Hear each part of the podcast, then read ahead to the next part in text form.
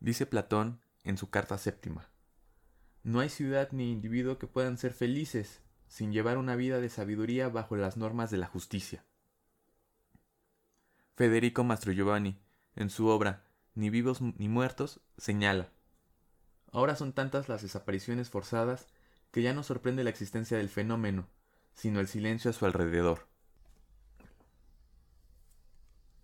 Cuando yo empecé a estudiar la licenciatura en filosofía, pensé lo que cualquier estudiante de otra carrera puede pensar, que se iba a incursionar al estudio de lo más básico y lo más esencial en la vida. Por ejemplo, el estudiante de medicina puede decir lo mismo cuando antepone el cuidado del cuerpo sobre todas las cosas. O el estudiante de derecho, que se ha de sorprender cómo es que vamos por ahí en la ciudad desconociendo las leyes que rigen nuestra convivencia. Pero conforme iba avanzando en los semestres y cuando comencé a hacerme de más material, de leer más textos, pronto me estaba cuestionando. ¿Es realmente el estudio de la filosofía lo más esencial? De los clásicos contrastaba la realidad que atraviesa este país. El tema de las desapariciones forzadas es un gran tema para cuestionar qué se está haciendo en la academia evidentemente hay mucho, muy poco espacio que abordan los problemas de este país. No me quiero imaginar si un Sócrates o un Platón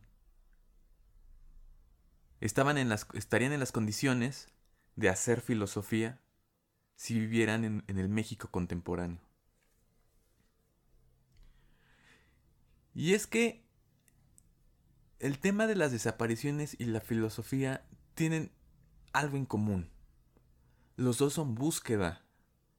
Sin embargo, no podemos decir que la filosofía es más importante que buscar la vida. No podemos decir que ir detrás del saber es más importante que buscar a un familiar, a un amigo, a una madre o a un esposo.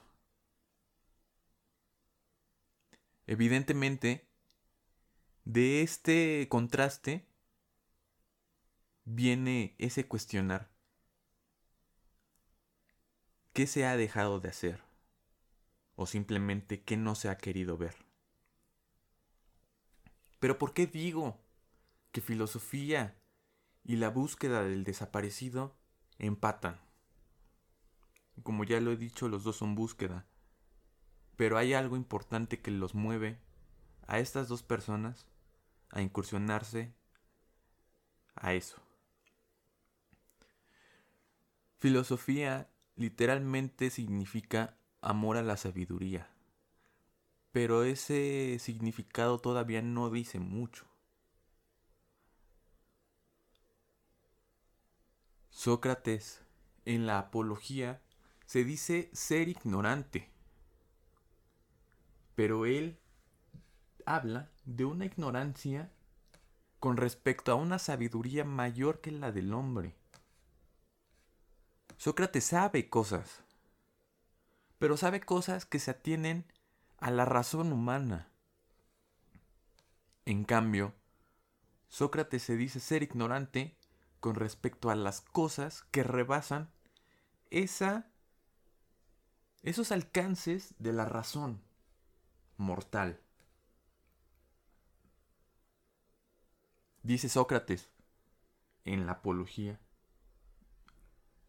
Estos de los que hablaba hace un momento quizás sean sabios respecto a una sabiduría mayor que la propia de un hombre.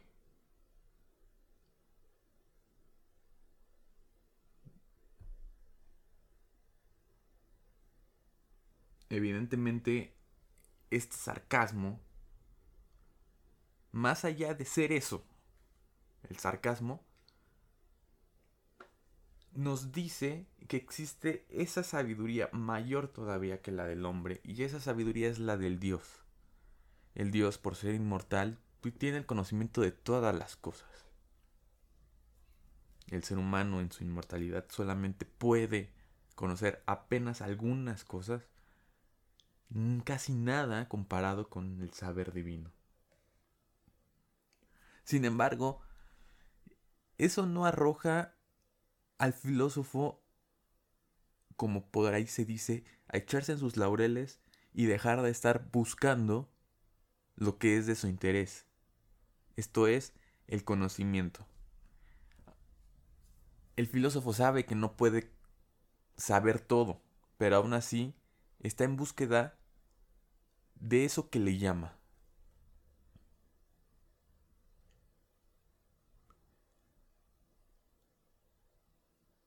Es como cuando nos atrae alguien, una persona, y lo vemos inalcanzable. Sin embargo, cuando de plano ya no podemos, con todas las cosas que pasan por nuestra cabeza, hay algo que nos empieza a mover para hacerle saber a esa persona que existimos, que estamos aquí y que es de nuestro interés. Eso evidentemente es el amor. El amor es el impulso a hacer cosas, a hacer algo. Filosofía entonces, en este amor a la sabiduría, quiere decir eso. Siempre estar en busca de algo que quizás parece inalcanzable. Pero ahí estamos, a pesar de ser eso, de verlo tan lejos, ahí estamos en, en marcha tras ello. Eso es amor. La persona que busca vida vive también una incertidumbre de no saber si va a encontrar a su familiar, de no saber cómo está, de no saber en dónde está. Y no hay evidencia más clara de amor que la madre que empieza a buscar. aún teniendo presente esas preguntas. No se conforma, busca. Aquí dos, las dos situaciones empatan. Pero reitero, no es lo mismo comparar la búsqueda del saber por la búsqueda de la vida. Evidentemente la segunda es más importante que la primera. No hay comparación aquí. A estas alturas ya no hay comparación. Entonces por lo mismo me empezaba a cuestionar si realmente la filosofía que se hace en la academia estaba atendiendo a lo que debe ser de interés inmediato. Estos problemas con los que nos toca convivir a diario.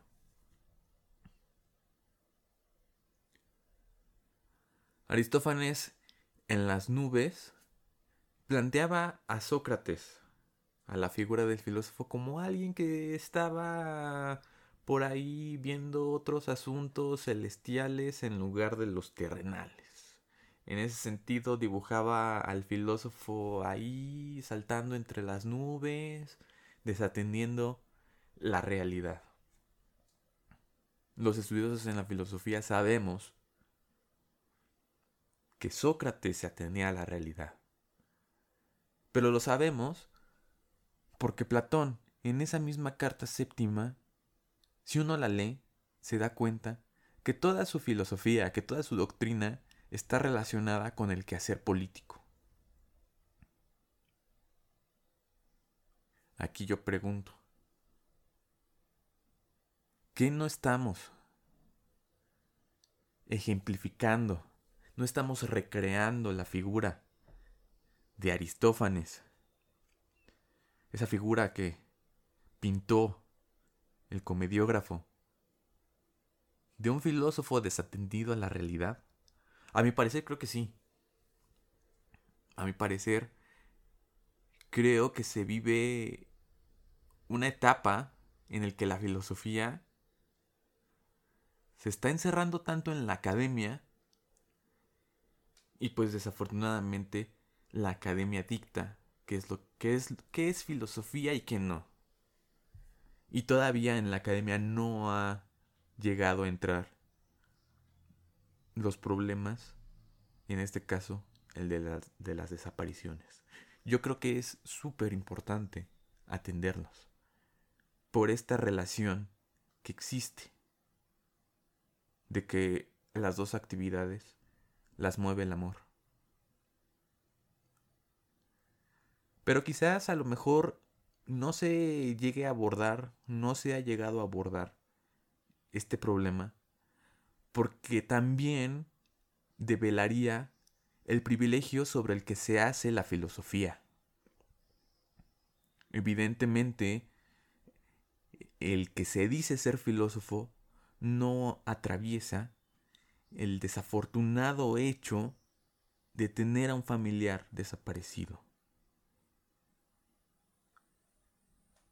Porque el día en el que desafortunadamente suceda, aquí toco madera, va a dejar de serlo, va a dejar de hacer todas las cosas que haga. Incluso yo pienso que dejará de ser un filósofo como ahora lo entendemos, como el que se sienta en el escritorio solamente a escribir y a leer. Hace trabajos. Y esto no es exageración mía. Tuve profesores en la facultad que lo decían. Hace, hace trabajos que nadie los lee.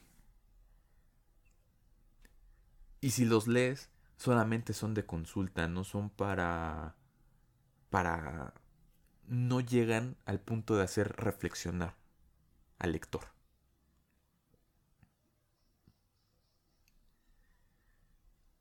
El día en que se piense abordar estos temas, realmente se empezará a cuestionar al ser humano y pondrá sobre la mesa qué es más importante indagar, si sobre el ser o sobre los problemas que constantemente nos atacan.